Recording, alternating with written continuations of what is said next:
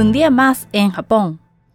Muy buenas a todos y bienvenidos. Un día más en Japón. Yo soy José Luis y hoy vamos a saber si las geishas y las prostitutas es lo mismo. Comenzamos.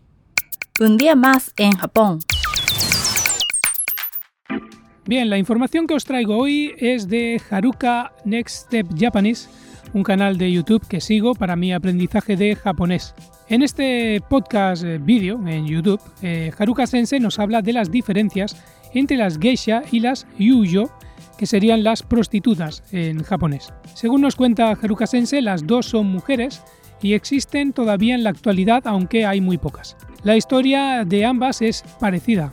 Comenzaron a ser famosas desde la era Edo, al ser reconocidas por el gobierno, aunque parece que existían desde antes. En resumen, las yuyo serían mujeres que venden su cuerpo a los hombres y las geishas serían mujeres que venden a los hombres su talento artístico, como el baile, canto, tocar instrumentos musicales o incluso servirles alcohol. Las geishas divierten a sus clientes con esas habilidades, por lo tanto, son totalmente diferentes a las yuyo. Lo que tienen en común es que trabajan en el mismo lugar, el yukoku, o barrio rojo como se podría traducir. Las geishas se encargarían de entretener a los clientes antes de que pasen a las yuyo. También dice que originalmente eran hombres los que hacían de geishas, pero eh, después pasaron a ser mujeres las que hacían de geisha. Las geisha tenían un dicho que dice que aunque vendes tu talento, no vendes tu cuerpo, mostrando su orgullo y aunque se puede pensar que dentro del barrio rojo eran las mujeres de mayor rango social, lo cierto es que eran las yuyo las que estaban por encima.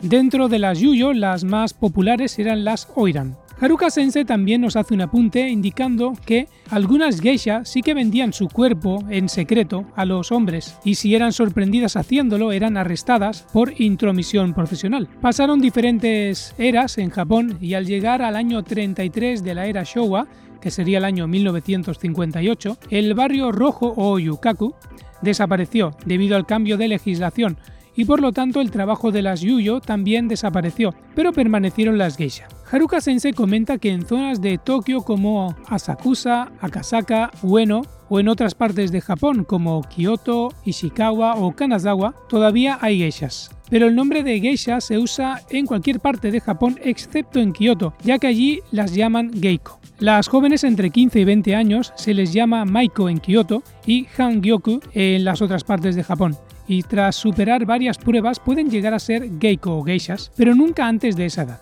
Como dato significativo nos eh, indica que el 80% de las maiko abandonan antes de llegar a ser geiko. Por lo tanto, es un mundo muy muy estricto. Por cierto que el servicio que ofrecen las Geiko o Geisha es a partir de los 100.000 yenes. Y Haruka se pregunta quién puede pagar eso. Seguramente políticos o gente muy rica. A veces se ven, por ejemplo, en Kioto o por Asakusa algunas Geisha o Maiko que se dejan hacer fotos con quien se lo pide. Pero lo normal es que no sean verdaderas, porque las de verdad no tienen tiempo para esas cosas. Bien, pues esta es la información cultural que os he traído gracias a Haruka Sensei. Tenéis el enlace en la descripción de este podcast o lo estáis escuchando en, en, YouTube. Por lo tanto, espero que si estáis estudiando japonés podáis seguir su canal ya que es muy muy interesante. Espero que os haya gustado esta información cultural sobre Japón, sobre las geisha, las maiko, las oiran, todo esto. Os agradezco mucho el tiempo que dedicáis a escuchar este podcast. Un abrazo muy fuerte desde Japón y hasta pronto.